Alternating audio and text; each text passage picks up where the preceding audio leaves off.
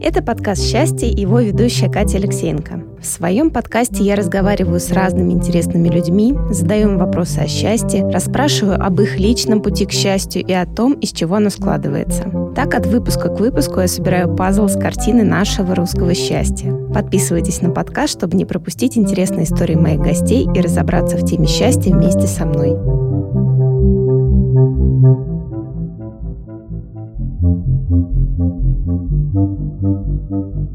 Это подкаст «Счастье» и его ведущая Катя Алексеенко. Сегодня у нас очень интересная тема, тема языка и знания языков, которые, на мой взгляд, открывают новые двери и дают некоторую свободу в коммуникации, в свободу в познании мира. И тема преподавания, тема фигуры учителя и все, что связано с образованием. Объединили мы эти два понятия сегодня, потому что у меня в гостях Екатерина Чигнова, сооснователь языковой школы «Старток» и академический директор этой школы, преподаватель делового английского и старший преподаватель педагогического университета. Катя, здравствуй.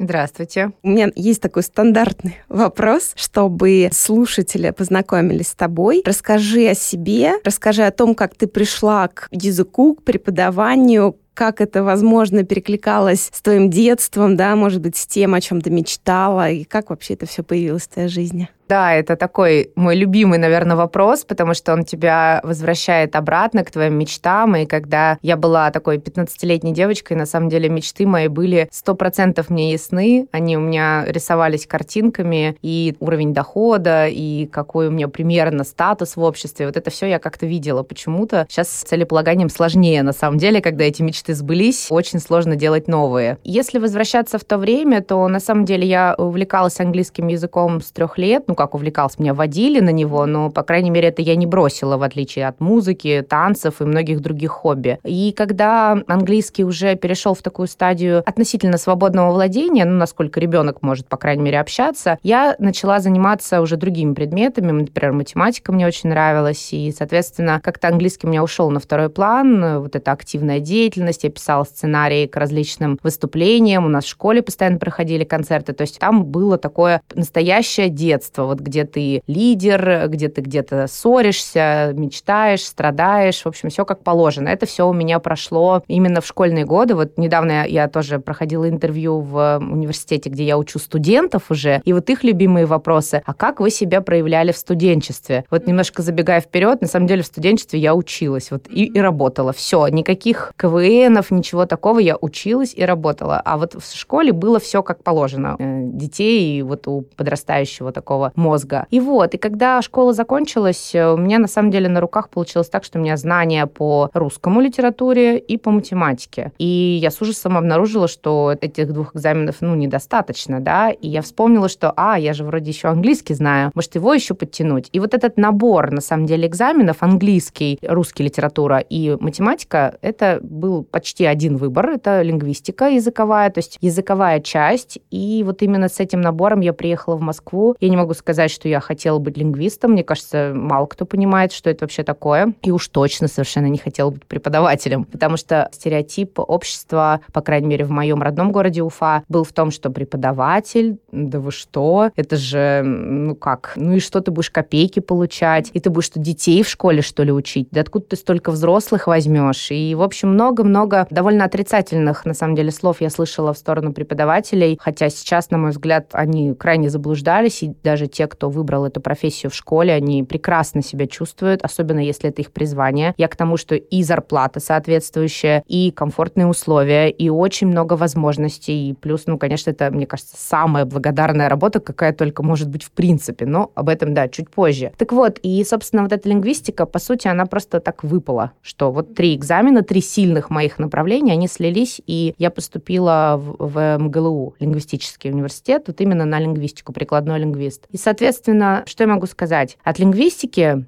я знаю крайне мало, потому что все-таки это иньяс.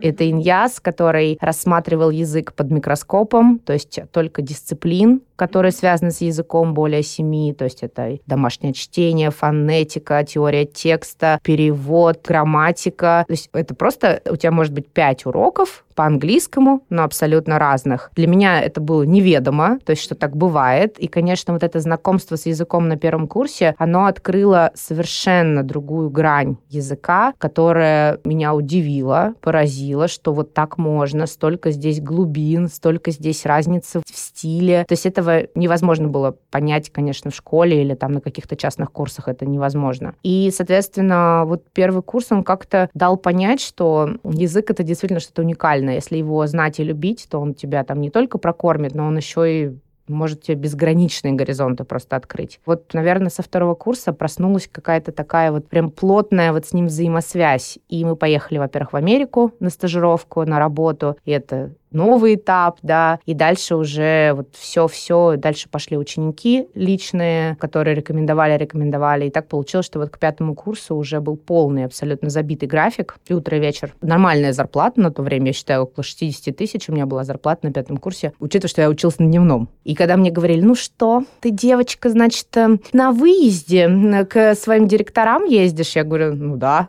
и что? Но я просто прям помню вот это осуждение, непонимание, опять же, слово слово преподаватель у людей не ассоциировалось с такой деятельностью, то, что я всегда работала только со взрослыми, то есть детский сектор не моя история. И вообще считаю, что очень странно, когда путают эти сектора и говорят, я и могу и 5 лет учить, и могу и 25, а могу и 65. Ну, наверное, так можно, но это точно будет поверхностно. То есть ты точно не нырнешь вот никуда глубоко, если ты будешь пытаться делать все сразу. И возвращаясь вот к, к этой истории, то есть я поняла на пятом курсе, что вот это преподавание, несмотря на странное отношение в обществе, на самом деле оно очень такое, приносит тебе вознаграждение во всех смыслах. В английском есть слово rewarding. Вот оно rewarding, то есть там и деньги, там и отдача, там и благодарность, и там и успех, условно, твоих студентов, ну и, следовательно, и тебя. И вообще прекрасно, по-моему. То есть я вот вижу, вот преподаватель для меня это что-то такое, вот это какой-то такой путь мастера, знаете, не вот путь менеджера есть, где ты процессы налаживаешь, а преподаватель это определенно путь мастера. Если ты веришь в свою профессию, а не ходишь туда с головой головной болью, ой, боже, как меня это все достало, то однозначно нет предела тому, до какого совершенства ты можешь свои скиллы довести. То есть я считаю так вообще в любой профессии, в принципе. Поэтому говорить, что преподаватели, они, ну, школа там, ну, непонятно что, это только те, кто просто не понимают или не умеют копать глубоко.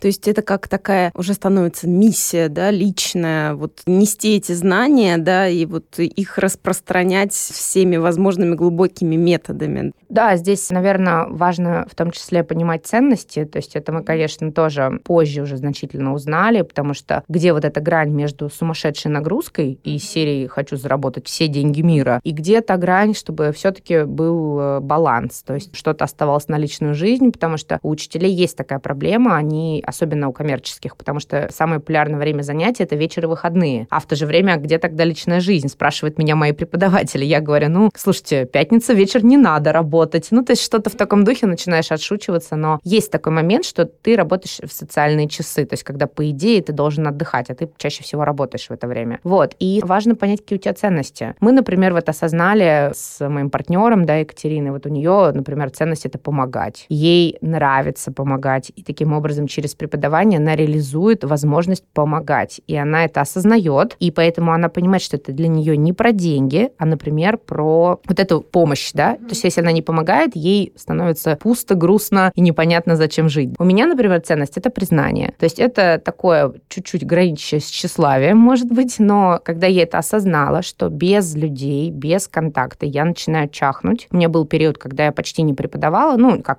все равно один-два урока в неделю я всегда вела всю свою жизнь, даже после родов сразу же. Но вопрос такой, что я поняла, что просто управлять компанией, например, в цифрах сидеть, меня вот гоняет в депрессию. И когда меня сейчас спрашивают, в смысле, а зачем ты преподаешь? Я говорю, ну а я не могу не преподавать, мне это нравится. Но в смысле, ты же можешь, по идее, больше зарабатывать, развивая свой бизнес. Я говорю, да, но только через полгода я загнусь. Я пойму, что все, это мне жизнь не мила вот такая где я сижу такая, заходите, Иван Иванович, с вами пообщаемся. Ну или сама бегаю, да, по корпоративным клиентам, пытаюсь там продать наши услуги. Это настолько вот про то, чтобы чувствовать свою ценность и миссию. Если ты это понимаешь, ты просто знаешь, где тебе вот как ложечкой или половничком взять ресурс и себя снова подпитать. На самом деле, мне кажется, это так здорово, когда вот ты уже поняла, что для тебя это действительно вот то, что нужно. Ресурс твой вот здесь, развитие за счет этого ресурса ты можешь тратить свою силу, энергии на развитие и общего дела, и развитие себя, и это на самом деле очень круто. Мне кажется, как раз это одно из слагаемых счастья, да, вот, о котором мы будем говорить дальше, найти вот этот вот свой собственный путь. Да, потому что стереотипы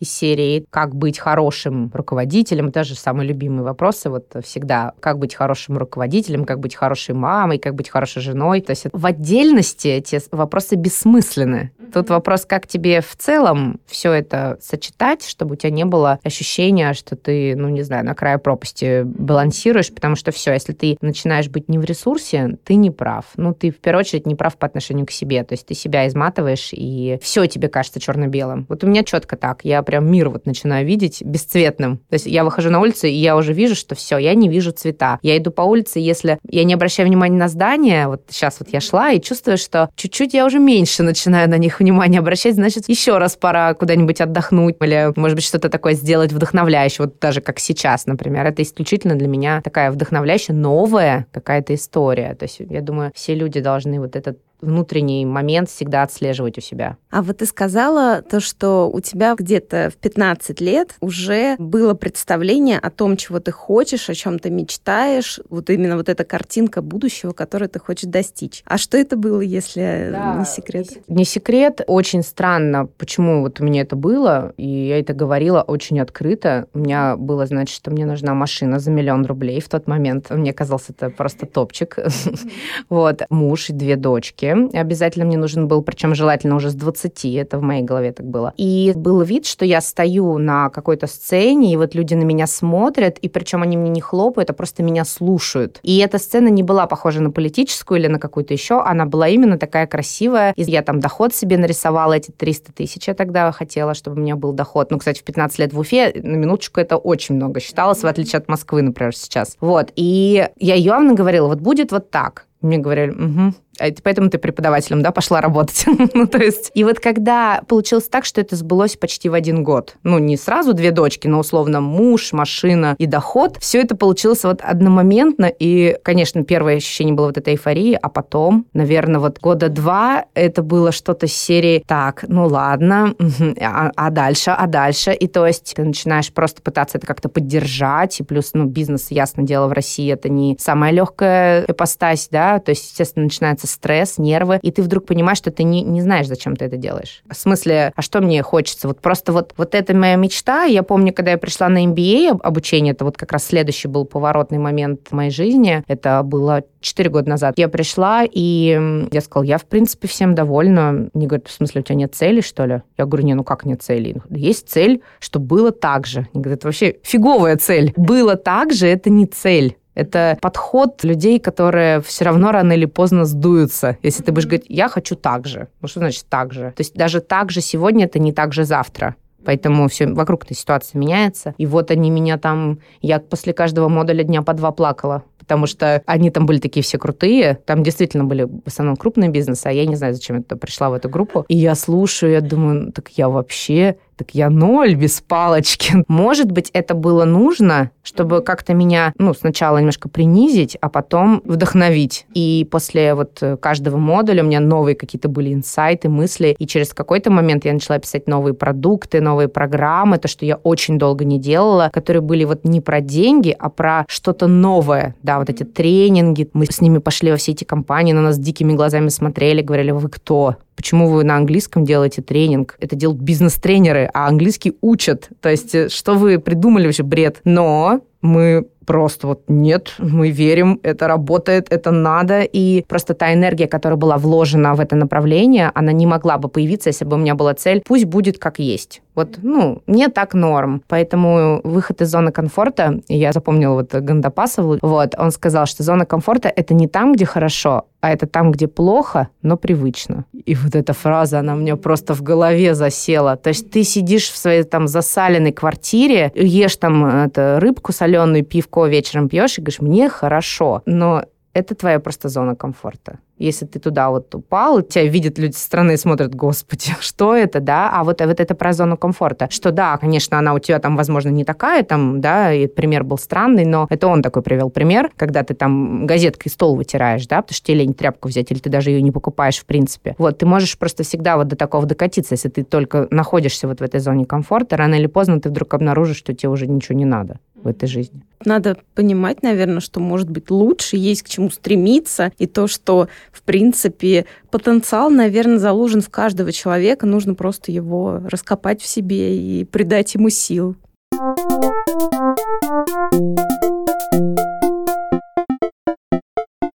Кать, а скажи, пожалуйста, вот в какой момент появилась школа, старток, как ты пришла к тому, что ты хочешь именно свою школу, да, может быть, на это повлияло как раз то, что ты встретила вторую Катю, да, вот как у вас это совпало, и вот как начиналась школа, потому что я со школой знакома уже довольно давно, ты один из наших первых клиентов, на минуточку.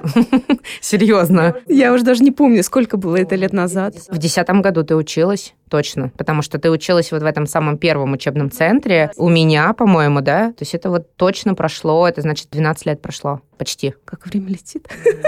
Мы были помоложе. Ну, кстати, ничего. Нас не видно, правда, но вообще мы... Прекрасно. Я считаю то, что с годами только лучше. Вот как появилась школа и вообще вот, э, вот это все? Да, если говорить про моего партнера и вообще, в принципе, про партнерство, вот э, я, вторая моя ценность — это партнерство. Я не одиночка и не игрок вот как бы такой, знаете, вот этот лидер. Я, на самом деле, восхищаюсь по-своему людьми, которые вот сами умеют, вот все сами. Ясно дело, что бизнес — это всегда команда, но для меня тот тандем, который у нас есть, условно, что мы с Катей именно партнеры, у нас еще есть, да, сейчас партнеры, которые управляющие партнеры школы, еще двое, для меня это однозначная стабильность. И вот поэтому, возвращаясь к созданию, с Катей на первом курсе мы поняли, что мы очень хорошо умеем вместе ботать на тот момент, ботать, а потом просто туда добавилась ра еще, что можно еще работать. И она также очень много преподавала, и по факту друг друга рекомендовали неоднократно. Знали, что можно довериться профессионализму 100%. Там дипломы, э, у Кати красные, у меня четверка по немецкому, остальные пятерки. И мы прям вот вместе очень много занимались у нее дома. Вот условно у нас были такие ботанские выходные. То есть mm-hmm. с утра до вечера никакого фана, реально учишься. Просто сидишь и учишься вместе, просто проверяешь постоянно друг друга. Так латынь там мы выучили, ну, другие направления. И, соответственно, когда на пятом курсе была проектная деятельность, нам сказали вот сделать какой-нибудь проект, и вот мы сделали этот старток. Просто так по приколу вообще сделали для кого это, что это, ну, какую-то ересь делали на самом деле, потому что слово маркетинг вообще отсутствовало тогда в нашем лексиконе. И мы продемонстрировали, и нам говорят, ну, вы все открыли? Мы говорим, что? Что открыли? Ну, старток. Вот же старток вы придумали, это что, не ваша компания? Вы же учите, та-та-та. И это был уже конец пятого курса, и я говорю, а слушай, а что нет-то? А Катя, она не такая, конечно, рисковая, она, наоборот, очень боится всегда каких-то новых там, ну, сейчас уже меньше, но что-то юридически, там, риски, оплаты, это все, конечно, она всегда переживает, и поэтому она, а как, а что, а, это же придется, а вдруг налоговая, и вот это любимое, ой, я сейчас что-нибудь не то сделал, меня сразу посадят в тюрьму. Мне такое потребовалось время, чтобы ей доказать, что не сажают в тюрьму, тюрьму за 15 тысяч рублей, да, которые ты неправильно, не дай бог, в налоговую не отправишь, заплатишь штрафы, и все нормально. Ну, в общем, поспорили мы на этот счет, но на самом деле я говорю, давай пробовать. И сразу открыли вот компанию, которая предполагала 50 на 50. То есть не ИП, а именно вот 50 на 50 ООО, в котором можно было бы условно иметь права, да, свои. Вот. И просто вот с легкой руки, с легкого слова наших одногруппников, которые абсолютно вообще так уверенно отнеслись к тому, что вам надо, надо открыть. Вы же смотрите, сколько у вас там людей вокруг. Просто элементарно ваши студенты будут вам платить. Это уже компания. Просто не наличными, как это раньше было. Ну, не знаю, сейчас, наверное, в меньшей степени, но раньше это сплошь и рядом просто был нал, да, один сплошной. И мы подумали, ну, правда, что, почему нет? Но, конечно, первая концепция девятого года, 2009 была в том, что мы будем раздавать заявки и с этого получать. Потому что вот заявок много, мы даем там другим девочкам, мальчикам и получаем комиссию. Шикарная, по-моему, схема, прекрасная. Офис не надо снимать, в кафе можно работать, и всем просто в конвертиках зарплату выдавать. Но уже через пару месяцев стало понятно, что что-то не работает.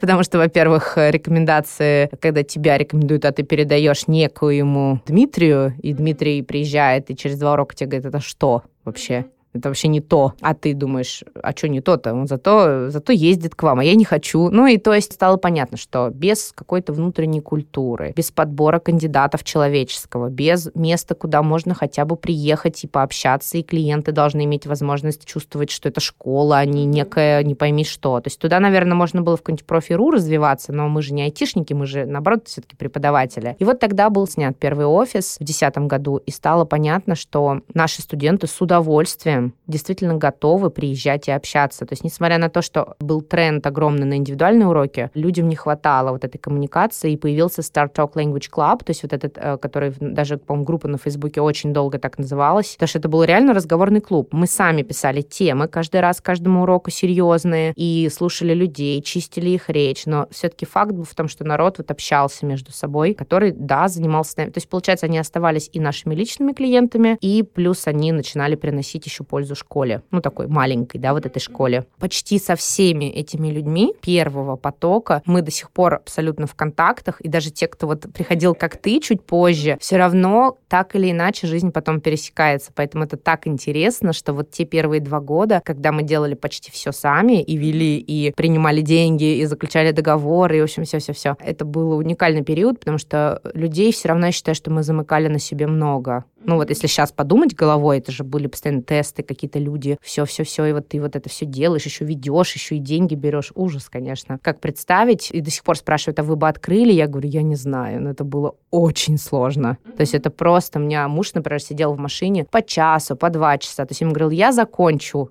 там 8, бесполезно, пока ты все не закроешь, не сделаешь. То есть он просто сидел в машине, меня ждал. То есть тогда не было детей, и поэтому я просто помню вот эти моменты, что ты чувствуешь, что ты какой-то варвар вообще, что ты какой-то антисоциальный, и плюс телефон. Он был на нас, то есть он звонил всегда, выходные, утром, неважно, короче. Суббота вечер, консультируешь, сидишь. Да, конечно, очень вас завтра ждем, ну то есть вот это все. Но с другой стороны, по-другому было невозможно, поскольку это же был стартап, и никаких инвестиций там не было, было, поэтому ну а как еще? Никто не давал денег на найм, и мы и не умели никого нанимать. А вот скажи, а вот в тот момент вы осознавали, что ну, это успех, то, что вот действительно это такой бешеный спрос, то, что вот, как ты говоришь, и телефон разрывается, и то, что ты постоянно занята, то есть понимала, что ты делаешь такую вот классную работу? Нет, нет, потому что денег там не было в начале. Все было, кроме денег. То есть деньги были настолько мизерные в начале, когда ты начинал всем все раздавать, платить налоги, платить аренду, аренду и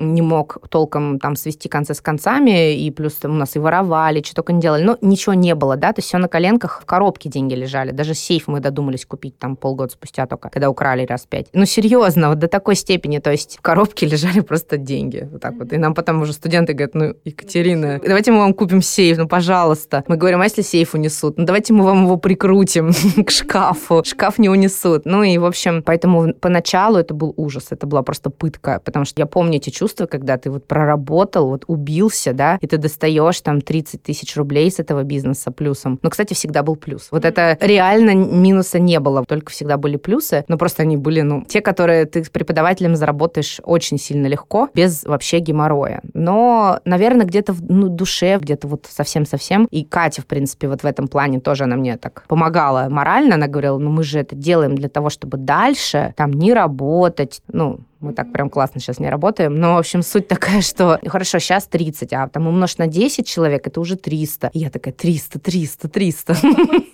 Да-да-да, то есть это 300 меня, конечно. Поначалу никакого успеха я не чувствовала, правда. Это было очень все прям, это был, э, честно говоря, на букву, это был геморрой вначале, не успех. А вот в тот момент вы все равно преподавали сами же, правильно? Очень много, потому что это были основные деньги, основной доход. Основной угу. доход. А вот именно вот этот кайф, вот это удовольствие от преподавания ты получала, и вот в чем оно для тебя лично выражалось? Как ты могла вот прочувствовать то, что это то, чем я хочу заниматься, и вот как бы мне это приносит вот ту самую подпитку? Мне кажется, у меня просто студенты мои, они мои вот коучи. Вот сейчас так модно говорить слово коуч, но мои коучи были мои студенты. Ну, представьте, что это были все руководители уже действующие, у которых э, там бэк-офисы, HR. Вот, например, у меня юридический английский, одно из моих направлений, оно довольно дорогостоящее и редкое, но юристы, это же уникальные люди. Вот сколько у меня было за мою карьеру юристов? Больше 20 студентов. Ну, сколько они мне помогли? Вот по разным вопросам, по составлению тех же самых моих договоров. Когда у меня что-то случается, я им звоню. У меня есть сейчас юрист, но тем не менее я знаю, что я могу набрать своим студентам, даже бывшим, и спросить, слушай, как ты думаешь? То есть это бесплатное, точнее, тебе же платят за то, что тебя учат. На языке тебе рассказывают, как надо. Вот тут поступить, как надо там поступить. И понятно, что есть программа, но программа все современные, они очень интересные, и поэтому, когда ты слушаешь, как они решают бизнес-кейсы, например, например, бизнес-кейс в случае такой-то дилеммы, да, в случае там испорченных отношений в коллективе, что они рассказывают, а ты-то учишься. То есть, когда я понимала, что не знаю, кто кого больше учит, я их или они меня, конечно, я просто осознавала, что это моя такая личная прокачка,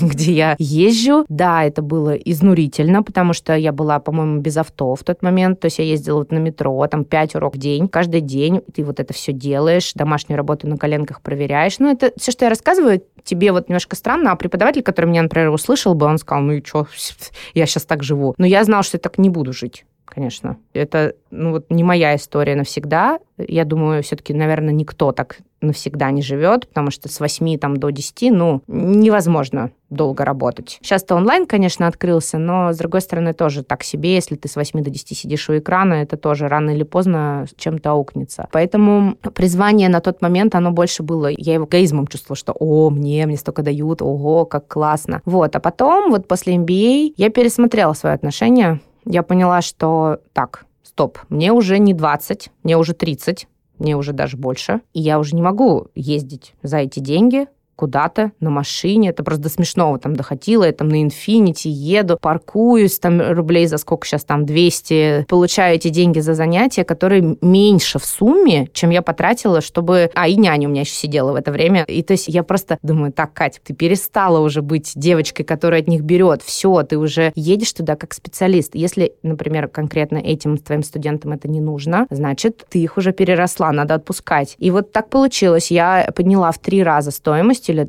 с некоторыми даже в четыре, и сказала, что я все понимаю, без обид, не обижайтесь, это вообще не про вас, это про меня. И, конечно, многие отказались. Но вот сейчас те, кто со мной занимаются, их не так много, но это та цена, которая меня устраивает, и я снова учусь, я снова узнаю что-то новое, но теперь я четко знаю, что есть какой-то мой такой уровень, а, ниже которого я больше не согласна. И вот это все новые такие вводные, которые позволяют тебе не выгорать. Я все-таки считаю, что ну, ты не можешь быть 10 лет одинаковым. Либо что-то с тобой не так, ну, либо, точнее, ты над собой не работаешь, но если вот ты не растешь, то, конечно, вряд ли ты будешь прям всегда получать удовольствие от профессии.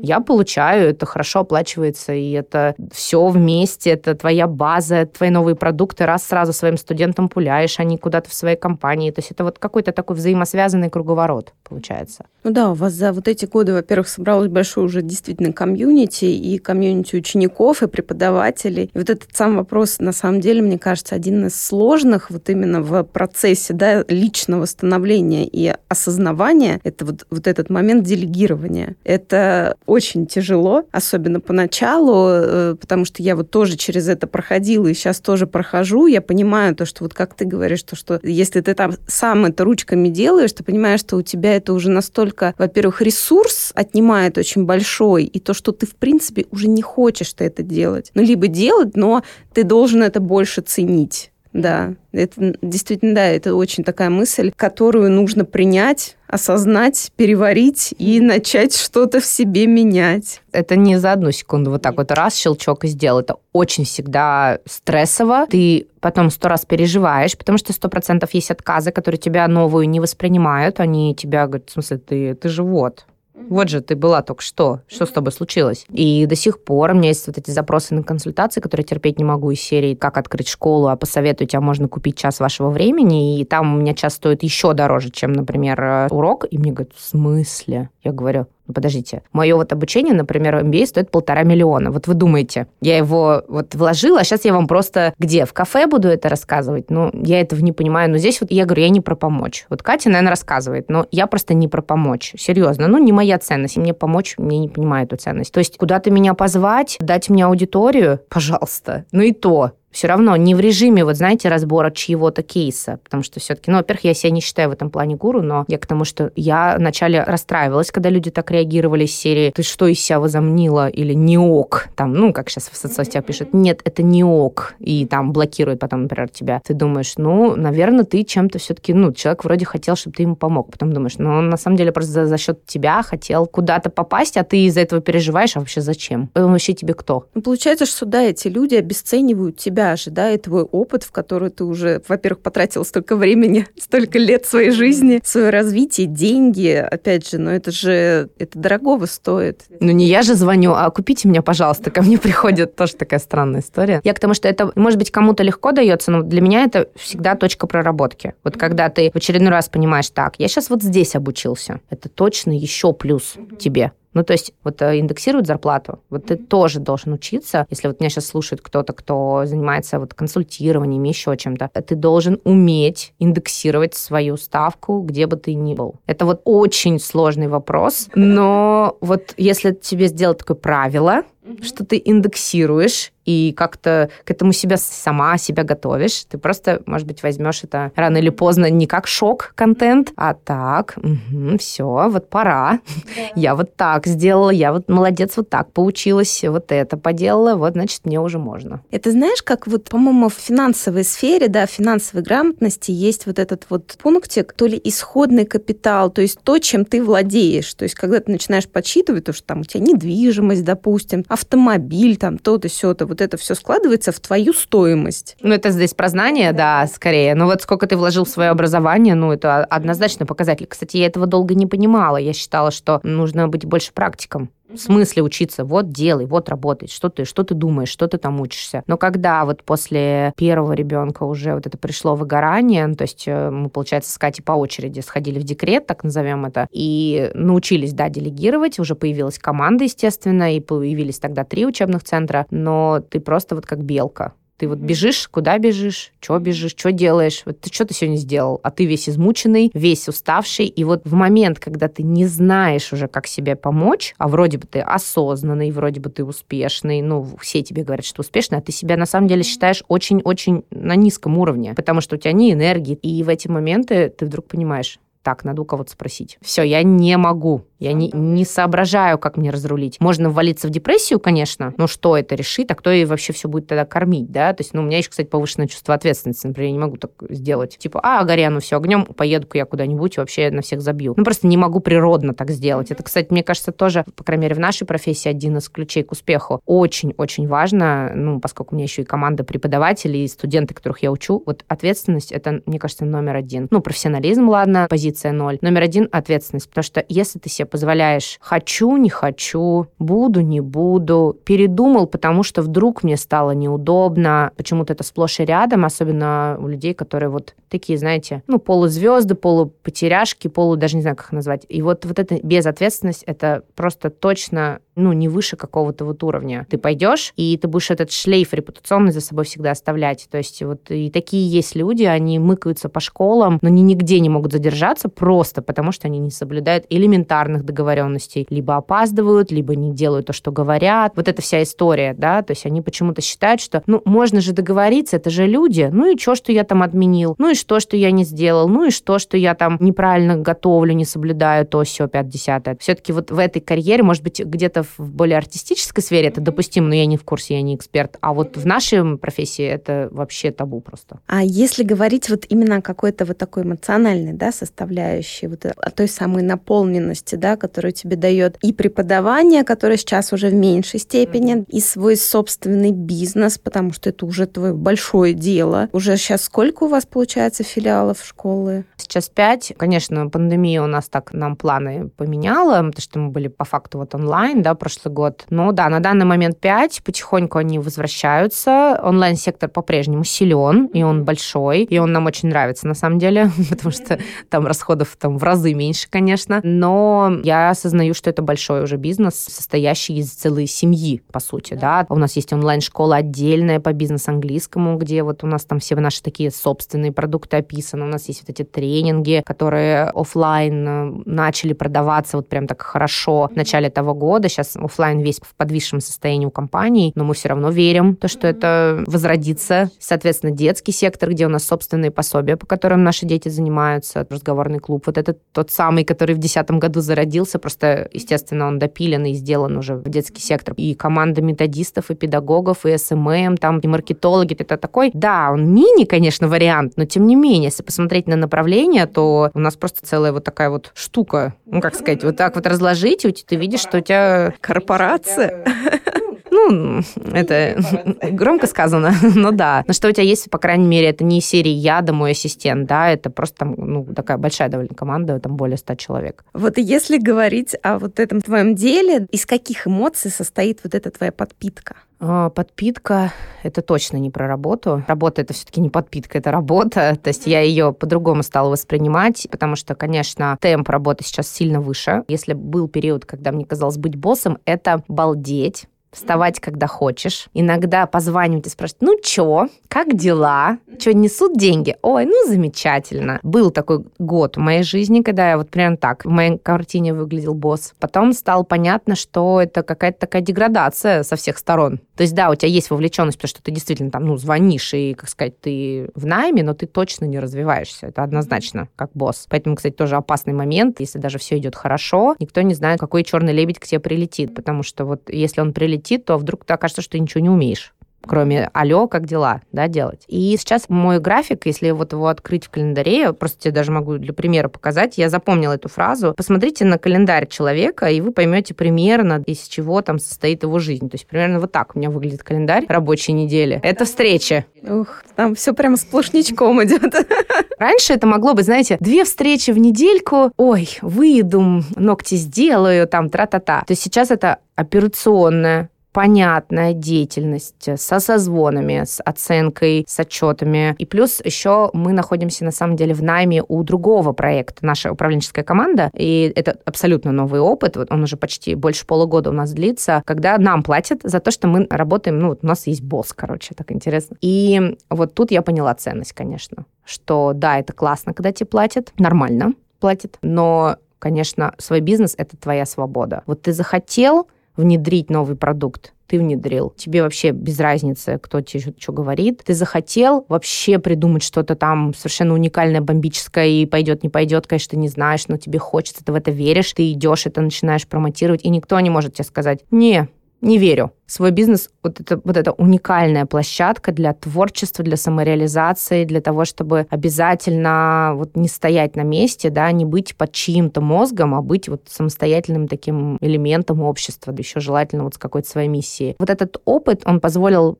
дать, по крайней мере, мне лично понять, что на данный момент я не готова вот к найму, даже за много. Если вот, ну, полную возьмем там рабочий день, понятно, что есть менеджеры, управленцы с очень высокими зарплатами. Тоже, кстати, не знала. У меня был шок, когда я узнала, что бывают зарплаты и миллионы, и два, и три. Я думаю, ничего себе. Я вообще думала, что это только бизнесовая история, а что зарплат таких не бывает. Оказывается, бывает. Чем выше ты управленец, тем ты можешь, в принципе, доходить до очень-очень больших сумм. Но вот пока, пока, мне 34, пока нет.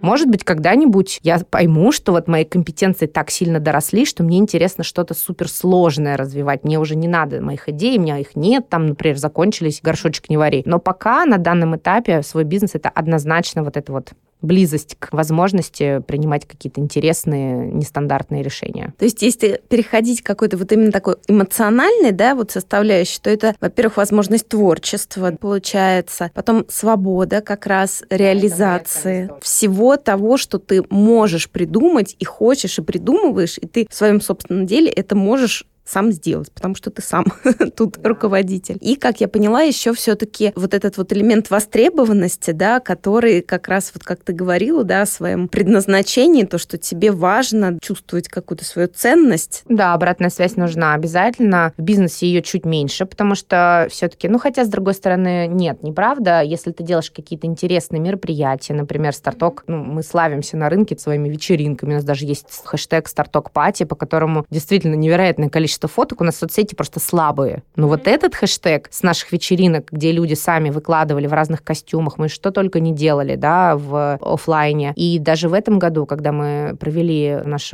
розыгрыш, iPad мы разыгрывали и всяких еще миллион других призов, мы сделали это онлайн. В конце того года обстановка была не очень. И даже там получилось создать вот эту энергию, и когда, конечно, люди, вот которых ты не знаешь, и они тебе говорят спасибо, вы очень крутые, у вас такая школа, это тоже, конечно, считается однозначно, потому что, да, это не лично про тебя, но это даже может быть еще вдвойне приятнее, потому что это про всех, это про всю команду, это про твой бренд, это про то, что значит у тебя все-таки процесс работает. Да, есть сбои, да, есть ошибки, да, там постоянно что-то случается, но все-таки процесс работает. И люди, которые у тебя уже учатся, они довольны. И ты это слышишь редко, естественно, потому что, ну, мы же не любим хорошее говорить, мы же плохое только любим говорить. А вот на таких мероприятиях э, ты это все заряжаешься, как батареечка такая, наслушаешься всех этих вещей, думаешь, ну, значит, не зря.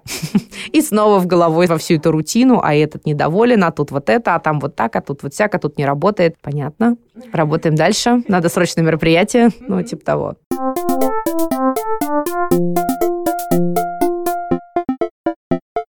А вот как профессионал, скажи, вот что нужно сделать, чтобы процесс обучения стал вот таким интересным, вот как у тебя получается, да, то, что вот есть вот эта обратная связь, то, что вы делаете классное дело, это так круто. Вот из каких основных таких моментов, да, состоит классный процесс обучения? Мне близка философия, которую я поняла тоже не так давно, когда вот мы начали партнериться с международными издательствами, такими как Пирсон, ездить на конференции. Это не бизнес, это именно ELT это называется, где мы начали слушать других педагогов, участвовать сами как спикеры по бизнесу, но параллельно всегда слушать других и думать, вот как в современном мире лучше учить. И вот учитель, об которого думают, учитель, который не про себя, а про вас, который скорее facilitator, facilitator имитатор, а не молодец или садись два, а вот про это, вот эта концепция, я осознала, что она про меня, ну и она вообще про современный подход, который в России все равно, он еще мало развит. В России все равно авторитарная система образования, этот метод красной ручки и зеленой ручки, то, что, да, мы все время все зачеркиваем, а по вот этому либеральному европейскому методу мы подчеркиваем правильное, а не зачеркиваем ошибки красной ручкой. Ты открываешь, ты все равно видишь, что что-то у тебя правильно, а не все неправильно. То есть вот этот подход, он поменял вот философию саму и то, о чем мы постоянно говорим с преподавателями, то есть созваниваемся, делаем вот эти тренинги, это вот именно правда эту историю, что речь не об ошибках, речь не о перфекционизме, а речь о том, что люди должны чувствовать себя комфортно, и вот они идут к своим целям, да, они где-то там ошибаются, спотыкаются, но все время, во-первых, выверяем, что они цель помнят, да, mm-hmm. что хвалим на этапах, когда что-то получается. И если говорить про наш ключевой продукт групповое обучение, это самое важное, это, конечно, этот нетворкинг и взаимосвязь не с тобой, это не про тебя, вот это важно, это mm-hmm. про всех, кто, кто у тебя взаимодействует. И то, что для людей очень часто ценность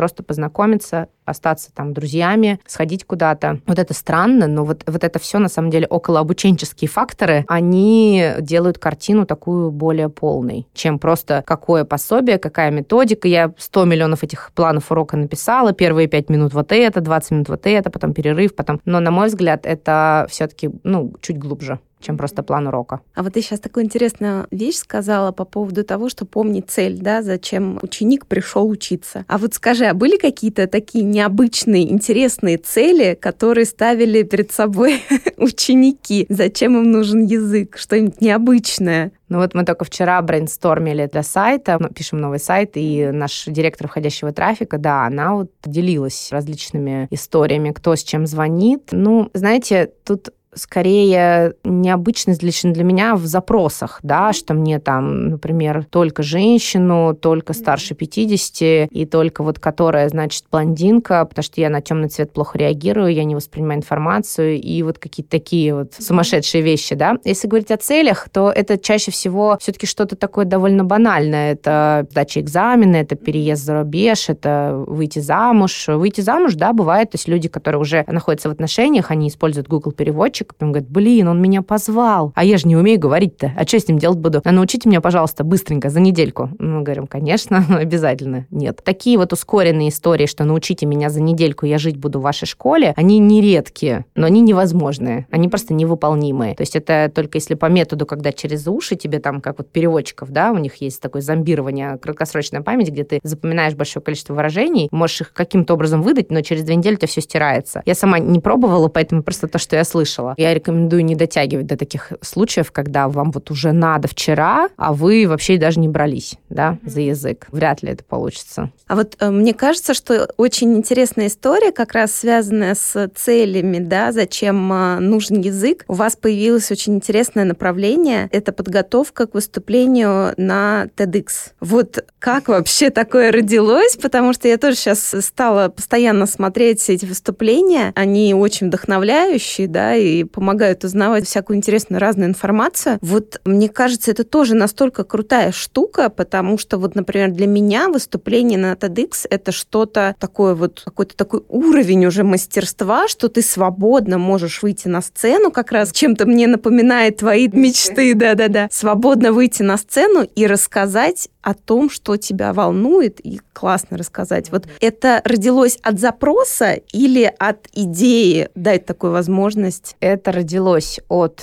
человека, с которым мы познакомились на конференции. Я там была спикером, а Катя была, поскольку старток был в партнерстве, то есть мы были обе. И вот Ирина Боржак, она является именно мастером конфликтологии и как раз по ораторскому искусству. Она выступала, и она на нас, конечно, произвела такое неизгладимое впечатление, очень понравилось. И Катя подошла к ней и говорит, что давайте как-нибудь поработаем, потому что очень интересно, и все-таки public talk и наш английский, это же очень связано. И буквально через очень короткое время она к нам вернулась и сказала, вы знаете, у меня вообще-то есть мечта, а я вообще-то хочу на TED. Мы говорим, ничего себе, ну мы тоже не против на TED пойти, а как? вот. И мы начали, начали, начали в эту сторону работать, встретились с организаторами TEDx в Москве, они нам рассказали, как это все бывает, что для этого надо сделать. И вот родился проект, который по факту, он заточен именно на подготовку вот этой самой pitch, да, твоей. Причем это абсолютно другое. Это вот вообще не про самопрезентацию, то есть то, что мы делали до этого, самопрезентация, где ты начинаешь «Hi, my name is Kate Chignova, and I'm a teacher of business Business English. Абсолютно нет, на это тратить время нельзя в тедах, там никогда так не начинают, это всегда про какую-то шутку, про какой-то неожиданный элемент. И наш курс, он получается вот про то, что там даже есть вот Елена Полякова, это из Грузии вообще автор, она про поиск темы, что человек бывает думает, что ему вот это откликается, а не откликается. А вот ты его слушаешь, и вдруг раз, вот в какой-то момент, когда живое слово у него рождается, не вот заезженные клише, а живое слово, что его реально трогает, вот тогда это его история. Вот она тут начинается. Это вот у нас будет первый такой шаг, во-первых, потому что действительно мы же не эксперты в этой сфере, то есть мы отвечаем только за язык в этой теме. А вот Ирина, Елена и Артем, они будут помогать с ораторским мастерством, с поиском темы и с форматом тоже. Это просто по факту объединение пяти тренерских скиллов для того, чтобы дать людям билет, потому что они будут в конце выступать на большой сцене, это гарантированно. И в жюри уже выберет, кто пойдет на TED. То есть не все, естественно. Из 20 участников пойдет только ну, 3-4. Это 4 это прям максимум. Но, мне кажется, сам шанс все-таки выступить на большой сцене с аудиторией уже, то есть ты уже это сделаешь, и то, что тебя посмотрят и, соответственно, заметят. По крайней мере, вот оказалось, что это откликнулось, эта мысль. У нас уже сейчас 10 участников, и, конечно, я вижу, что люди, вот когда есть цель, не просто учи английский, а вот выучи английский и выступи на TED. Ты смотришь TED, там нету такого, что ты должен идеально говорить. Там вообще очень много на эту тему, что good, bad English они шутят, что типа типа you can speak good, bad English. Просто приличный плохой английский у тебя должен быть. Ну, такой, да, чтобы тебя поняли. Акцент не проблема, потому что это даже колорит определенный. Просто отработка правильный голос, правильная подача, отрепетированность без пауз, без всего. А вот уже идеальность, как раз она там не стоит во главе угла. Слушай, здорово. Просто на самом деле так интересно то, что есть реальная возможность туда попасть, и вы дарите эту возможность. У вас да, да сложилась эта коллаборация. Казалось тоже, казалось тоже, что это нереально, а оказалось. И причем они действительно, например, Ирина говорит, сколько она не пробовала к ним прийти с чем-то. Они говорили, не-не-не, не интересно, нет-нет-нет, мы сами все ищем. А вот именно идея английский на TED, вот это почему-то откликнулось. Ну, посмотрим. Еще только начинаем. Конечно, очень волнительно, но мы сейчас развиваемся в эту сторону. Мы даже записались сами на курсы ораторского мастерства предварительно, потому что я пока лично в этом потоке сама буду только учителем. Я не хочу работать, в смысле пытаться выступить. Среди кандидатов были такие вопросы, что а вы тоже, что ли, пойдете и наше волшебное место займете? Я лично не готова, и иногда у меня все-таки ощущение, что вот той самой идеи я еще пока не словила. Вот эту глубокую какую-то мысль, ее надо копать. И знаешь, мне кажется, сейчас мы как раз так плавно переходим, хоть тема языка, она тоже была одним из аспектов, о которых мы говорили, но вот сейчас как раз мы говорили с тобой о том, что язык может помочь, да, реализовать какую-то мечту.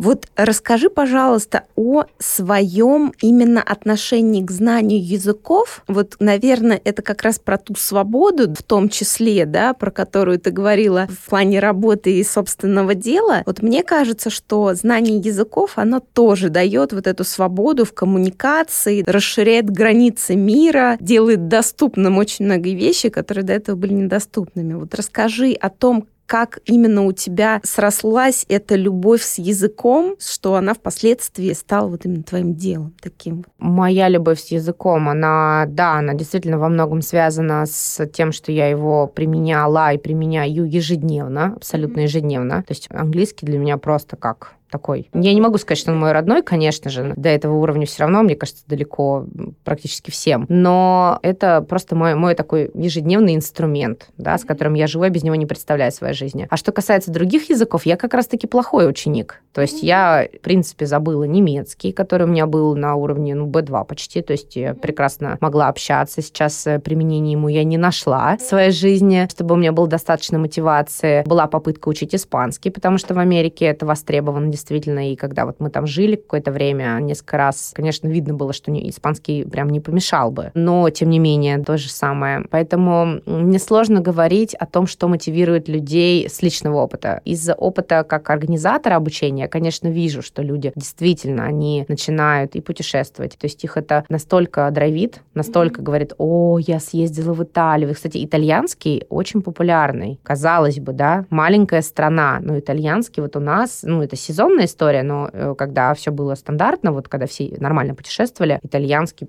мог доходить иногда даже до первого места популярности среди запросов. Мне кажется, тут еще история с фильмом «Ешь, молись, люби».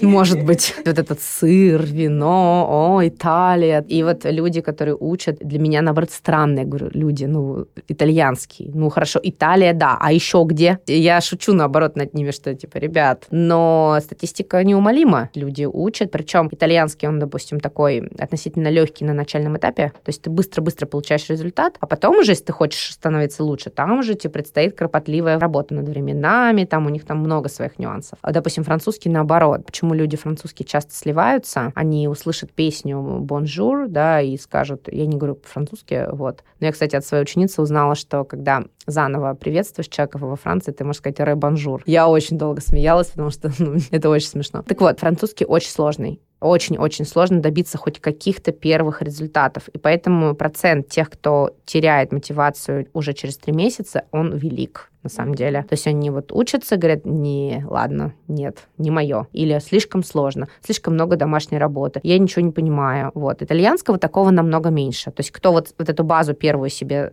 схватил, он в целом, ну, доволен как минимум он доволен, да, то есть если вы хотите учить французский, опять же мой опыт, надо настроиться на нормальную серьезную работу, а не то, что я вот набегом сейчас три месяцочка позанимаюсь, и сразу я поеду во Францию и буду болтать, ну, то есть не получится. Так, серьезный, очень серьезный язык. Английский такой же, как итальянский в этом плане. Быстрый результат достичь легко, но когда ты хочешь уже идеального английского, вот там начинаются муки и страдания у многих. Я вот так и застрял на своем интермедиат, и никак не могу шагнуть выше. Но на самом деле тут нет никакого рецепта, кроме как регулярно регулярного общения, занятий и развития языка. То есть ничего другого невозможно в этой mm-hmm. сфере. Иначе, да, действительно, ты все время на интермедиате. Это не то чтобы плохо, это просто факт. Ну да, это, наверное, может быть еще, вот если говорить про себя, я, наверное, да, я как раз вечный интермедиат, потому что, знаешь, в определенный момент я, наверное, потеряла какую-то мотивацию заниматься языком. То есть, если вот там сколько как раз лет назад, когда я пришла первый раз к вам, у меня язык был очень тесно связан с работой, и как бы он мне был необходим. То после этого как-то я уже стала меньше взаимодействовать с языком, сфера моей деятельности поменялась, и поэтому я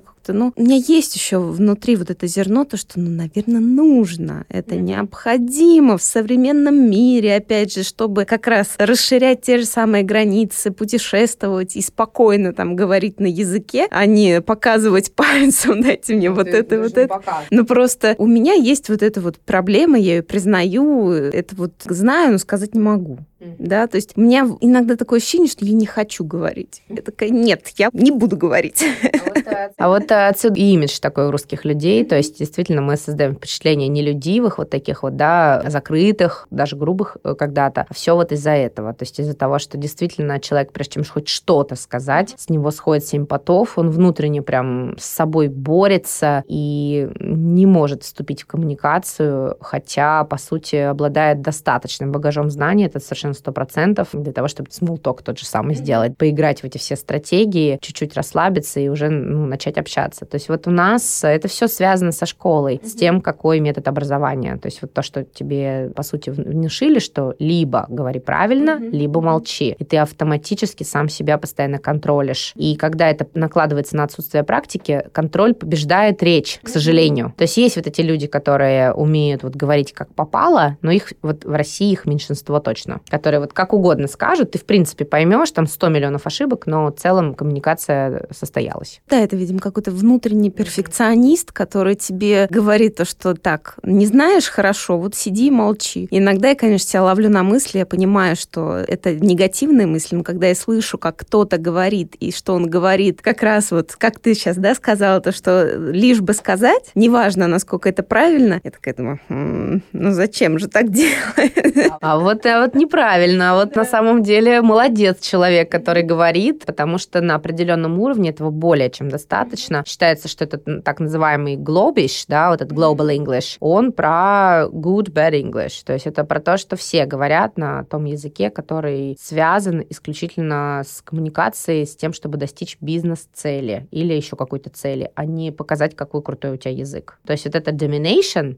оно ушло. Все, не модно больше выпендриваться какой то крутой. Надо наоборот, если твой собеседник ниже тебя уровнем, спустись на его уровень и сумей пообщаться с ним так, чтобы он тебя тоже понял. Ну, это, конечно, носителей в основном касается, но это, кстати, и лингвистов касается. Потому что у лингвистов, у которых идеальный английский, у них тоже бывает такой снобизм, что с ними общаться тоже невозможно. Они тебя 50 раз поправят, и ты говоришь, ребята, вы кто? Когда они попадают в международную компанию, ассистенты часто бывают лингвисты, их коммуникативные навыки бесят. Ну, в смысле, не только русских, а всех, потому что это не про то, это не отвечает современным требованиям. Не надо писать вот этими вот клишированными, показывать какой то крутой, да, dear colleagues, would you kindly attend the meeting, если культура компании это там dear all, please come to my office, да, то есть ты не будешь выпендриваться там, где это неуместно, и ты не будешь повышать стиль там, где с тобой клиент хочет общаться, допустим, аббревиатурами или какими-то простыми сообщениями. Вот это умение чувствовать собеседника, умение э, включать даже где-то ошибки, чтобы собеседнику было корректнее, даже так сейчас учат. Я правильно понимаю, что если как раз вот говорить про Good Bad English, это, наверное, больше про богатый словарный запас и про какие-то фразы, да? То есть здесь, наверное, больше идет как раз про большую базу слов, нежели про грамматику. Или грамматика здесь по-прежнему влияет очень сильно? Я бы не сказала, что словарный запас очень богат в таком случае. Скорее всего, он просто базовый. Mm-hmm. То есть ты просто базово можешь сказать почти все. Плюс, ну, не, не будем себя, не будем себя вводить в заблуждение, Good Bad English не прям про интермедиат, как бы, да, это все-таки, в принципе, с акцентом, с ошибочками, но довольно-таки беглая речь. Вот хочу сказать абсолютно всем, довольно уверена, что номер один навык сейчас в языке это fluency, то есть это беглость. То есть ты можешь говорить, может быть, не очень качественно, может быть, у тебя вокабуляр будет такой ограниченный, но ты должен говорить бегло. Вот если ты говоришь медленно, все, это сто процентов нет. Или если ты подвисаешь, например, после каждого слова или не знаешь ни одну связку, да, элементарно там how to say, да, а будешь вот так вот подвисать, это не будет good bad English, и это не будет глобиш, это будет уже рунглиш там и что, что угодно. Поэтому не то, чтобы требования совсем-совсем снижены, но просто акцент сделан на успешной коммуникации. Вот объясни, что надо сделать. Нам надо тебе помочь, потому что здесь деньги, здесь время, здесь все что угодно. Короче, надо просто развязаться и говорить. Ну вот это банальная фраза, которая всех уже бесит. Развяжи язык, да, все школы иностранных языков торжественно довели общество до тошноты, когда они слышат эту фразу. Да просто общайся, что так сложно, что ли? Или сними языковой барьер. Это действительно уже все заезжено абсолютно, но с другой стороны, ну это вот, вот по сути это так, да. Но прекрасно надо понимать, что это само собой не случится. То есть здесь, конечно, вот планомерная вот эта работа. Если был долгий перерыв, скорее всего, это какие-то подготовки топиков, ну, может быть, что-то пописать, вначале поготовить, потом попробовать проговорить. Ну, то есть не надо считать, что вы сейчас себя вот так вечером убедите, а завтра заговорите. То есть это все-таки не совсем только про ваше стопы, это про отсутствие практики тоже. Ой, интересно, конечно вот язык, мне просто кажется, сейчас настолько вошел в нашу жизнь, знание английского языка, да, вот как основной такой, это уже как второй язык, который ты, в принципе, наверное, должен знать, чтобы вот в глобализированном мире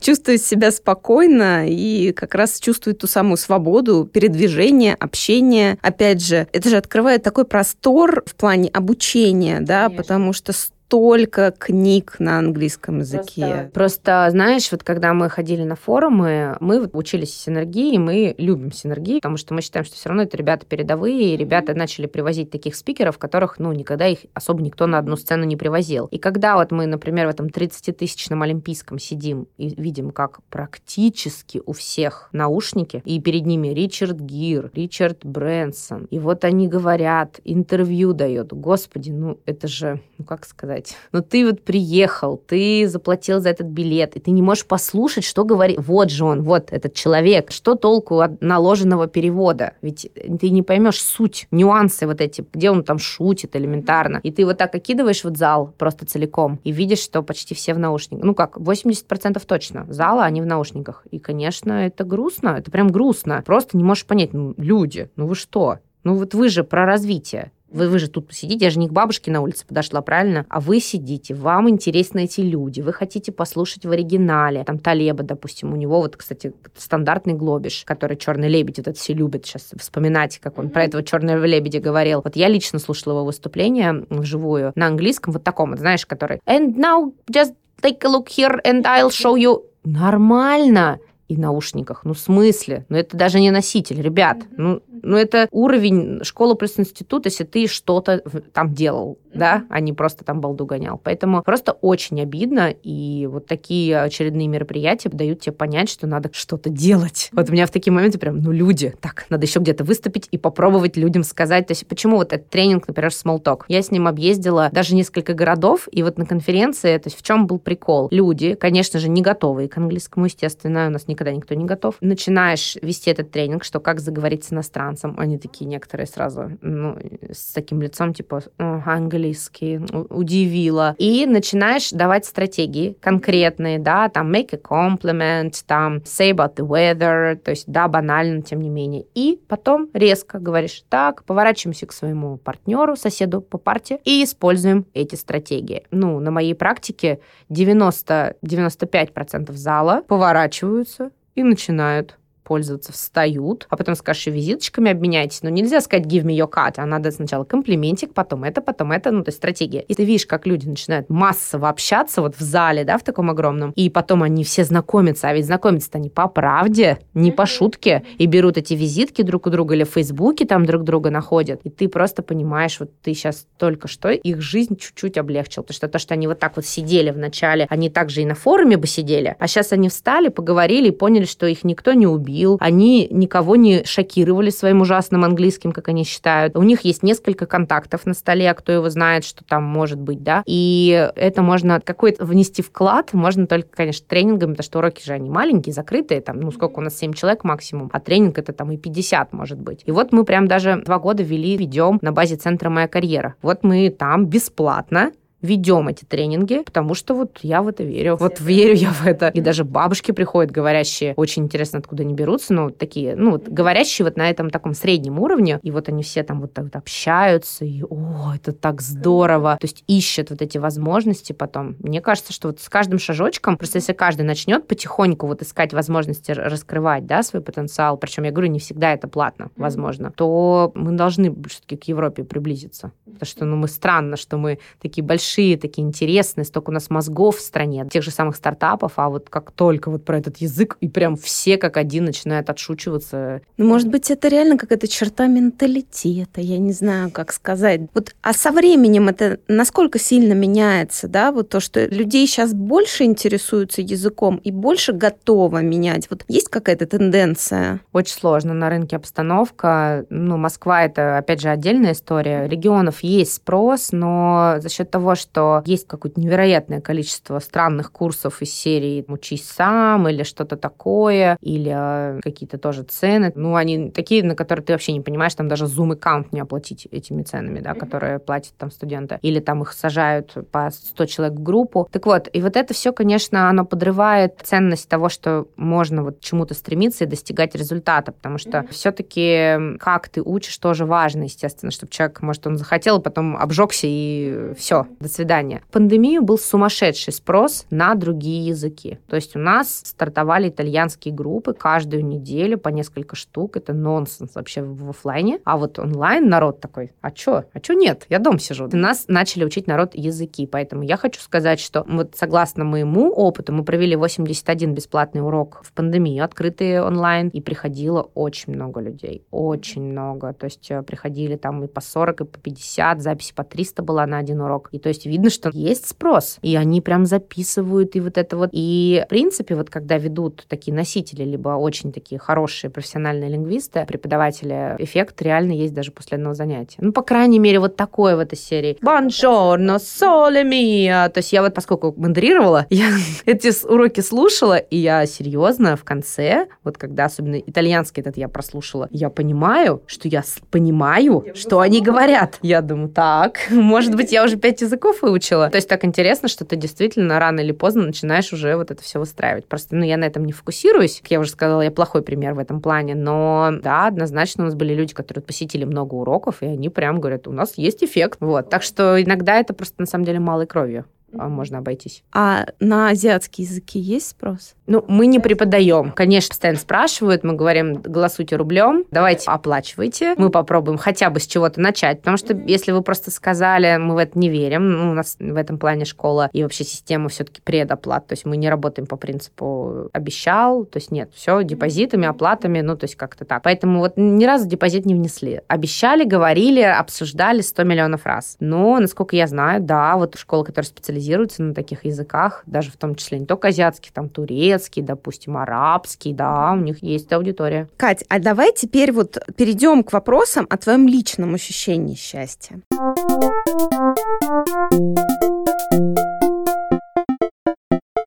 Вот расскажи, из чего складывается твое счастье? Как ты его можешь для себя определить?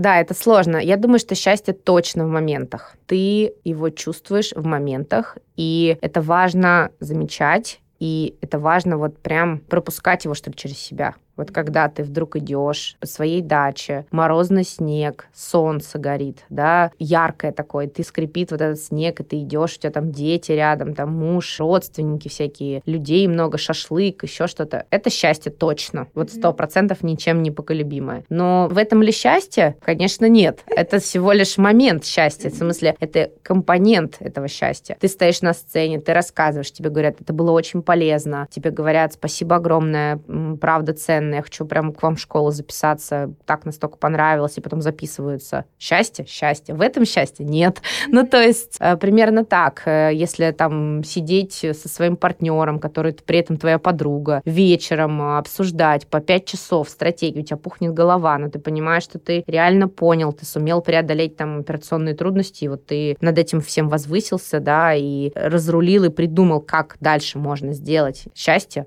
Да. Только ли в этом? Нет. Ну, то есть вот я стараюсь, когда я чувствую, что моментов счастья в течение дня почти нет, такое, конечно же, бывает. Просто ты, допустим, работаешь или бежишь куда-то, или спешишь, или там что-то не наоборот ужасно идет, и плохой день, допустим, да, бывает, то просто надо как-то вот создать себе его, что ли. Потому что если мы вот в режиме загона находимся, то, ну, мне так нельзя. Я сразу очень начинаю гореть прям. То есть у меня раздражительность очень вырастает. То есть вот счастье — это когда действительно ты можешь э, большую часть времени осознать, что сейчас тебе нравится то, чем ты занимаешься. Вот так раз на секунду, мне нравится это? Нравится. Я вот, кстати, очень часто этот вопрос задаю в течение дня. А зачем я это сейчас делаю? Я вот прям так себя спрашиваю. Так, ты сейчас ведешь урок, тебе это нравится? Да, нравится, смотри, как интересно, да, прикольно. Так, ты сейчас едешь э, в Москва-Сити пешком. Зачем ты это делаешь? Ты вообще пешком на метро не ездишь. Шаги надо считать, у тебя новый образ жизни, тебе нужно здоровье, ты не можешь тупо ездить на машине, потому что это все уже понятно, чем кончилось, в смысле, ну, есть проблемы, да? Так, ты ходишь, ты, ты, ты, ты у тебя интересный, прекрасный клиент, который тебе, с которым тебе интересно. То есть, да, да. Вот если я слышу на какие-то ответы, нет, это уже нельзя так, надо это закончить. Это не моя история, там, вот от этого надо отказаться, это не, не мой путь. Я начинаю вот в эту сторону, я начинаю копать. Я проверяю всегда, не эмоционально ли это было решение, там, связанное просто с днем, но если несколько раз я чувствую такие сигналы, я прям уже, это для меня в красную зону вот эта деятельность попадает. Mm-hmm. Что бы это ни было, да, там какой-то человек, какая-то часть операционной работы. Если я чувствую, что меня вызывает вот такое фу, да,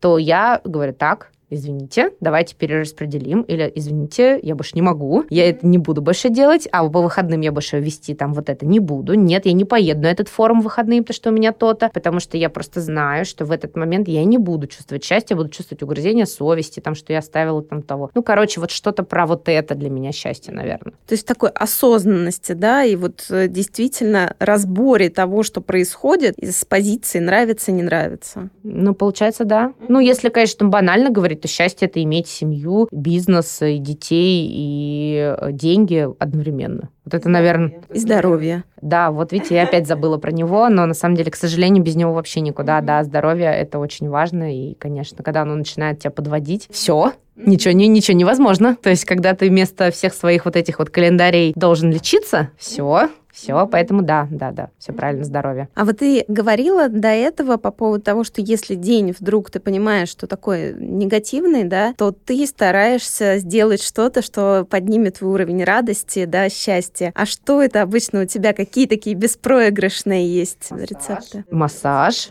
Я хожу в тайрай в такие случаи, прям если даже могу отменить что-то и сказать, так, все, нет. Да, это прям классно, потому что мне нравится там вся вот эта история про чай, про подачу, про музыку. Люблю вот чтобы все вот так было. В каких-то случаях могу пойти куда-то вот на ну, что-то типа шопинга, и чаще всего с детьми вместе, ну, потому что я вот так в этом плане банальный очень человек, то есть мне нравится, в принципе, тратить деньги, что-то походить, что-то вкусненькое покушать даже сейчас, там это может быть какая-то рыба, например, все равно ее найти. И вот ну, такую быструю радость получить, быстрое отвлечение какое-то, то есть просто переключиться. Что еще из такого? Ну, если это уже прям серьезное что-то, то массаж, конечно, не поможет. Это уже нужно уехать и подумать. А сейчас вот, когда мы делаем ремонт на даче, как раз вот наша новая вот эта дача, которую мы уже так осознанно купили, синяя, тоже у меня был синий дом в мечтах-то, да. А потом я, мы дом купили, но он был коричневый. И видите, оказалось, что это не тот. То есть это уже родительский сейчас стал, а вот наш будет уже синий, все-таки как из моей мечты, да. Вот. И когда я крашу стены там,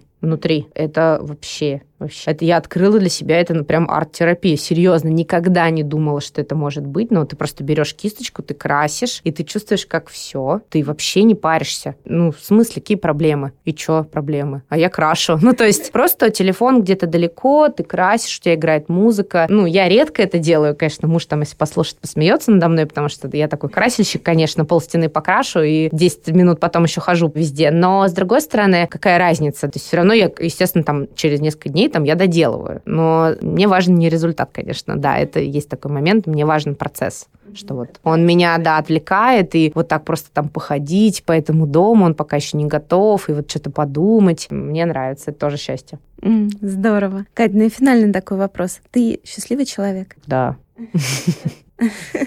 Классно. Спасибо тебе большое. У нас получился с тобой очень такой наполненный, интересный разговор. Спасибо тебе за твое время и за твои истории. Спасибо огромное. Очень было интересно. Тоже в таких э, подкастах не участвовала, когда не видишь ни аудитории, но при этом видишь собеседника. Мне кажется, получилось как-то так откровенно.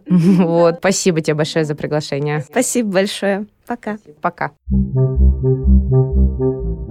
Это был выпуск подкаста «Счастье». Подписывайтесь на подкаст, чтобы не пропустить следующую историю про счастье. Оставляйте свои комментарии и отзывы. Мне очень важна ваша обратная связь. Если вам понравился выпуск, делитесь в сторис и отмечайте меня, Катерину Алексеенко. Мой ник Зора Кейт. Я обязательно отправлю вам в ответ лучики добра. Счастья вам и до новых встреч!